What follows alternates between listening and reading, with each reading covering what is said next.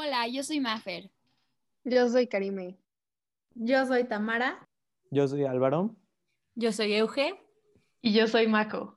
Y estás escuchando Tú Primero. Tú Primero.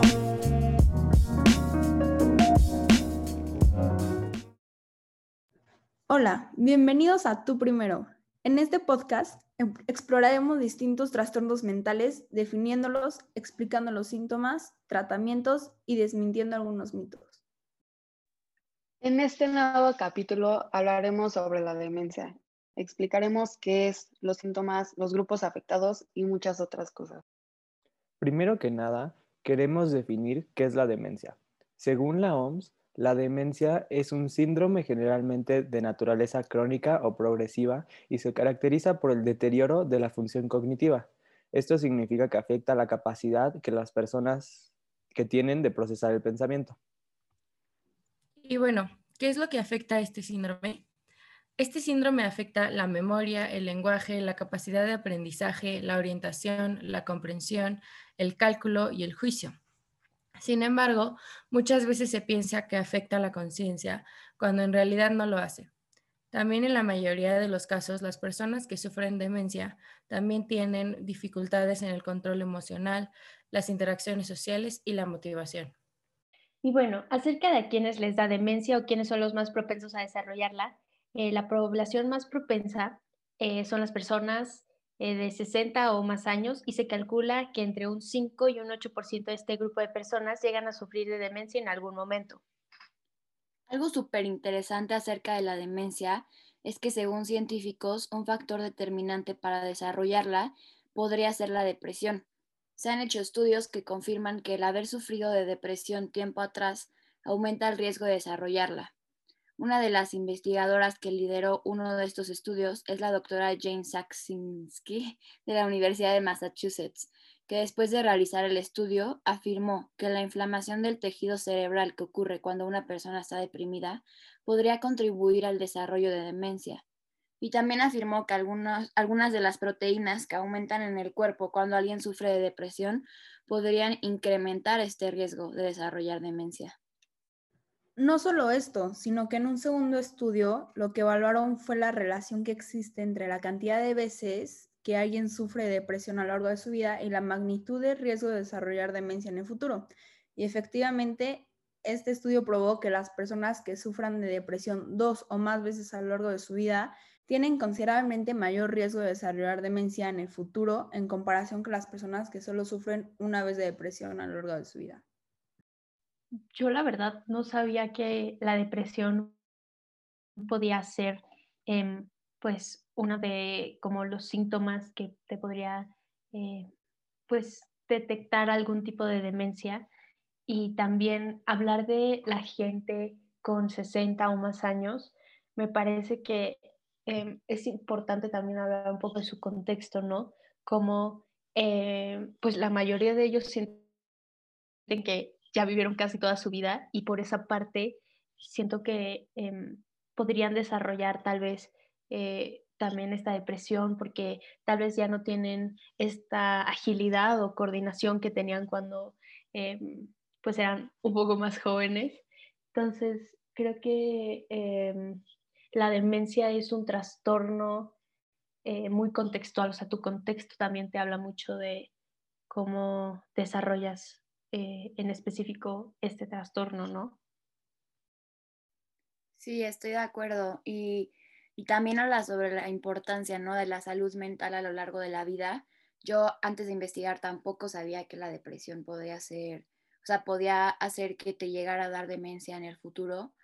Y, y justo, o sea, nos habla de lo importante que es estar bien, sentirse bien, atenderse, este, para poder recibir el tratamiento adecuado si es que tienes algo o para poder prevenir desarrollar cualquier trastorno, porque como vemos, pues a lo mejor el tener depresión una vez, pues sientes que ya, o sea, ya no pasa nada, pero aumenta las posibilidades de que te dé demencia en el futuro y tenerla más veces, pues aún más, ¿no? Como lo vimos. Entonces, vemos que la salud mental igual se entrelaza, ¿no? Entre los distintos trastornos que existen. Sí, pues como dices, Mafer, lo importante de la salud mental a lo largo de tu vida para, para, que, para evitar desarrollar otra enfermedad. Está, está muy interesante el tema. Ahora hablando de qué es lo que provoca que alguien desarrolle demencia, la demencia es provocada por el daño o pérdida de células nerviosas y sus conexiones en el cerebro. Y dependiendo del área del cerebro afectada, son los síntomas que la persona presenta. La demencia puede ser provocada por enfermedades como el Alzheimer o accidentes cerebrovasculares. Y la forma o el causante más común de esta enfermedad es el Alzheimer, que acorde a la OMS representa entre un 60% y un 70% de los casos. Los síntomas pueden variar dependiendo de la persona, pero se dividen en tres etapas. En la primera etapa se llama etapa temprana y durante esta etapa es muy común que no se reconozca la presencia del síndrome, ya que los síntomas son muy paulatinos y los síntomas más comunes de la etapa temprana incluyen tendencia al olvido, pérdida de la noción del tiempo, desubicación espacial, incluso en lugares conocidos.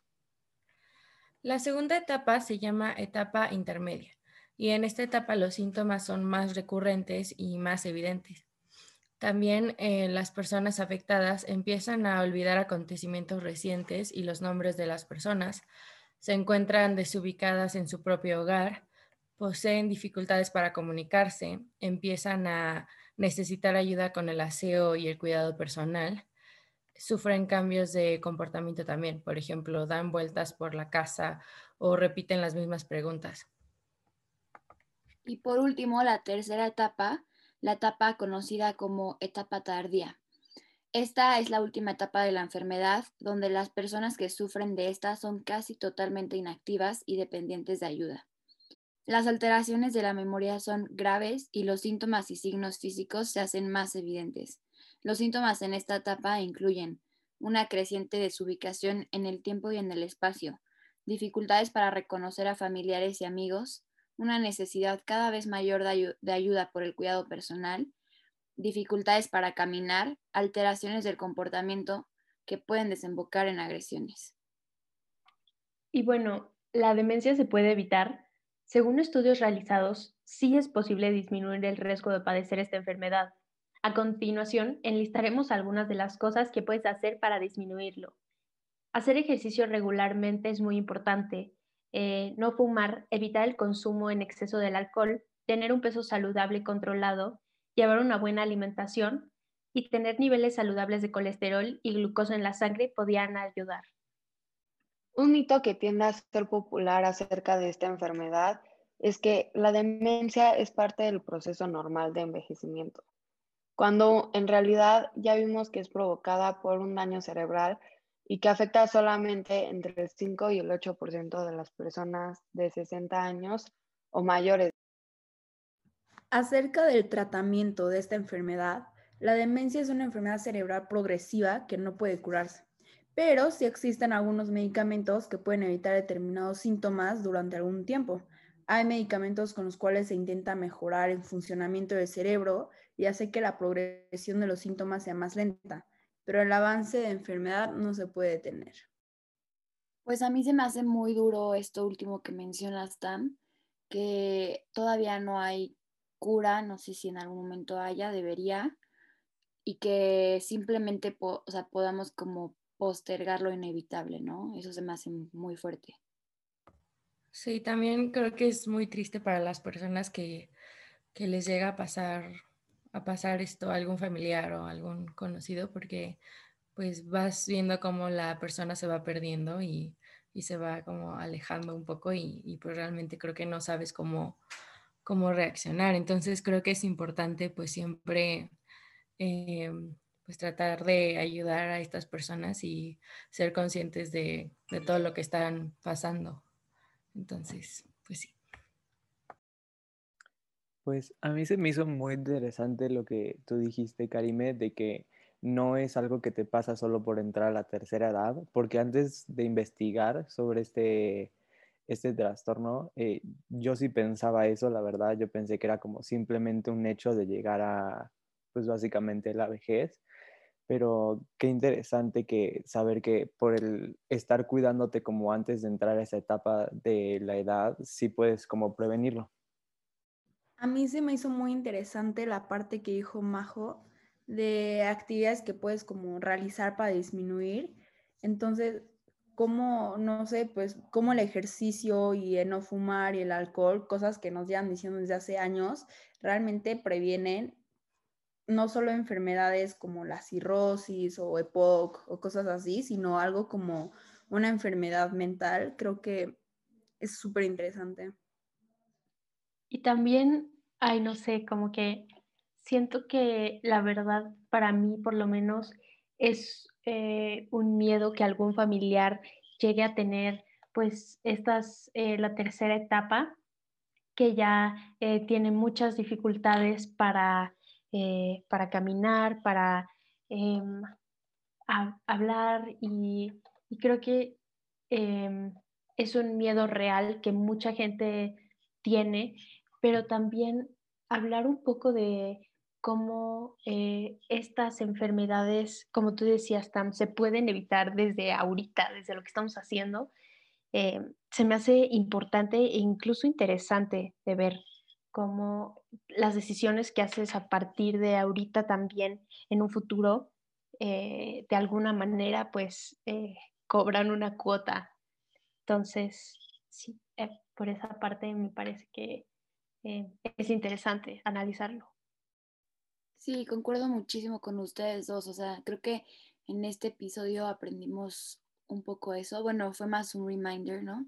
De que todo lo que hagamos a lo largo de nuestra vida va a tener una consecuencia. Igual con lo de la depresión que mencionamos hace rato, este, también, ¿no? O sea, pues el cuidarte antes y el atenderte antes puede significar una gran diferencia en tu futuro. Y también con lo que dijo Euge estoy súper de acuerdo. Siento que esta enfermedad sobre todo es muy dura para los familiares y, y no, pues ha de ser muy triste, la verdad ver eso y, no se lo desearía a nadie. Y bueno, con esto hemos llegado a la conclusión del último capítulo de este podcast. Les agradecemos mucho a todos los que nos están escuchando y les recordamos que toda la información que expusimos en los capítulos de este podcast fue recuperada de escritos y artículos de expertos en el tema y posteriormente revisada y aprobada por una psicóloga.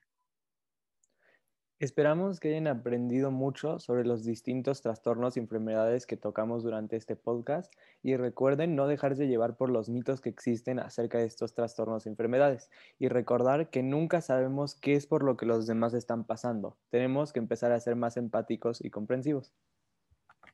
Y para lograr esto, el primer paso que debemos tomar es informarnos, por lo que esperamos que les hayan quedado ganas de aprender más. Estamos en una era en donde la información es abundante y muy accesible. Les recomendamos verificar que de las fuentes de las que lean más sobre los temas sean confiables y escritas por expertos. Y por último, los invitamos a abrir el diálogo acerca de estas enfermedades y trastornos. El ir a terapia y todo lo que expusimos a lo largo de los capítulos, eh, háblenlo con sus amigos y familiares. Nuevamente, muchas gracias por escucharnos. Y bueno, pues yo soy Mafer. Yo soy Karime. Yo soy Tamara. Yo soy Álvaro. Yo soy Euge. Y yo soy Majo. Y esto ha sido tu primero.